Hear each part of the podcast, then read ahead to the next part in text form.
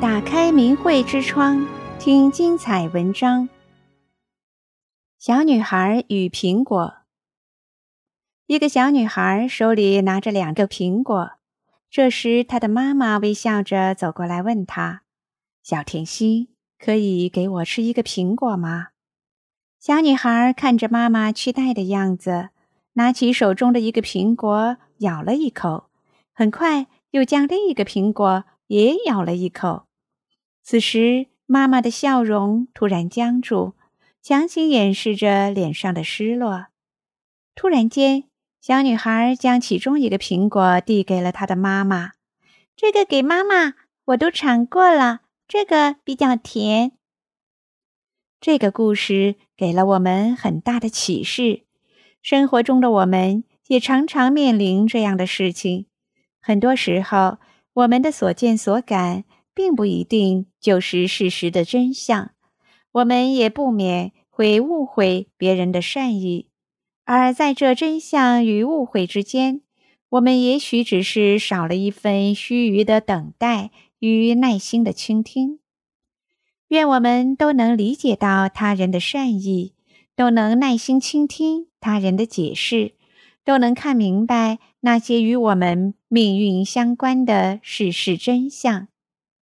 下面再给大家讲一个苹果种子的故事。汉娜是一个生活在1820年前后的美国女孩。她很小的时候，有一天在家的附近看见一个瘦瘦的男人。汉娜的家人请他吃点东西，聊一聊。他们发现这个人走过许多地方。他说很高兴有顿晚饭吃，但是他不能待太久，他必须赶到各地去种苹果树。他的苹果种子很好，可以长出很棒的苹果树，结出好吃的苹果。他说，他能给他们最好的礼物就是苹果树。之后，汉娜仍然不断地听到这位种苹果树的男人的消息，他还是到处播撒苹果树的种子。听说他日夜不停地赶路种树。即使下雪下雨，也阻挡不住他的脚步。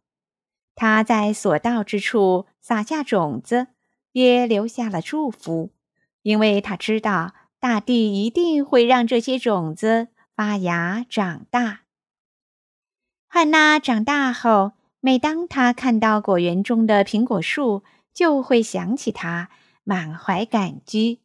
多么好的树和果子！可以让人尽情品尝。